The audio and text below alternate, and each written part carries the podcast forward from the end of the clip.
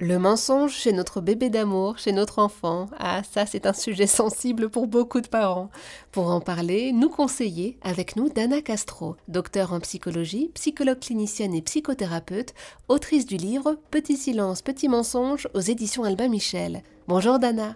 Bonjour Eva. Ai-je le droit d'attendre la vérité de mon enfant quand moi, parent, je lui mens régulièrement? Quand je raconte, par exemple, que la petite souris va déposer une pièce en échange d'une dent sous son oreiller, que le Père Noël va passer s'il est bien sage, que les frites ne font pas grandir, en revanche, les brocolis, oui.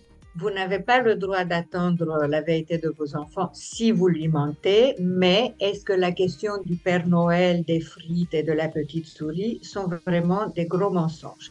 Dans mon esprit, non, il ne s'agit pas vraiment de mensonges, il s'agit d'histoires, de contes que nous racontons aux enfants pour leur faire passer un message. Le message du Père Noël, même si on lui dit qu'il y a un monsieur qui parfois circule dans les rues comme devant tel magasin ou tel magasin qui rappelle aux enfants qu'ils vont avoir des cadeaux. Vous voyez, c'est le conte de la récompense, c'est le conte de la famille, c'est le conte du partage.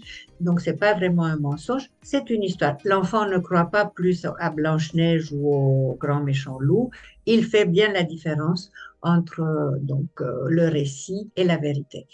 La souris, c'est la même chose. On lui raconte l'histoire de son développement. Tu as perdu une dent, donc la petite souris te récompense. Autrement dit, tes parents sont très fiers de toi et parce qu'ils sont contents de te voir grandir, ils vont te le montrer par des petites pièces ou des petits cadeaux. Quant aux frites et aux épinards, ça c'est un combat déjà perdu d'avance à certains âges.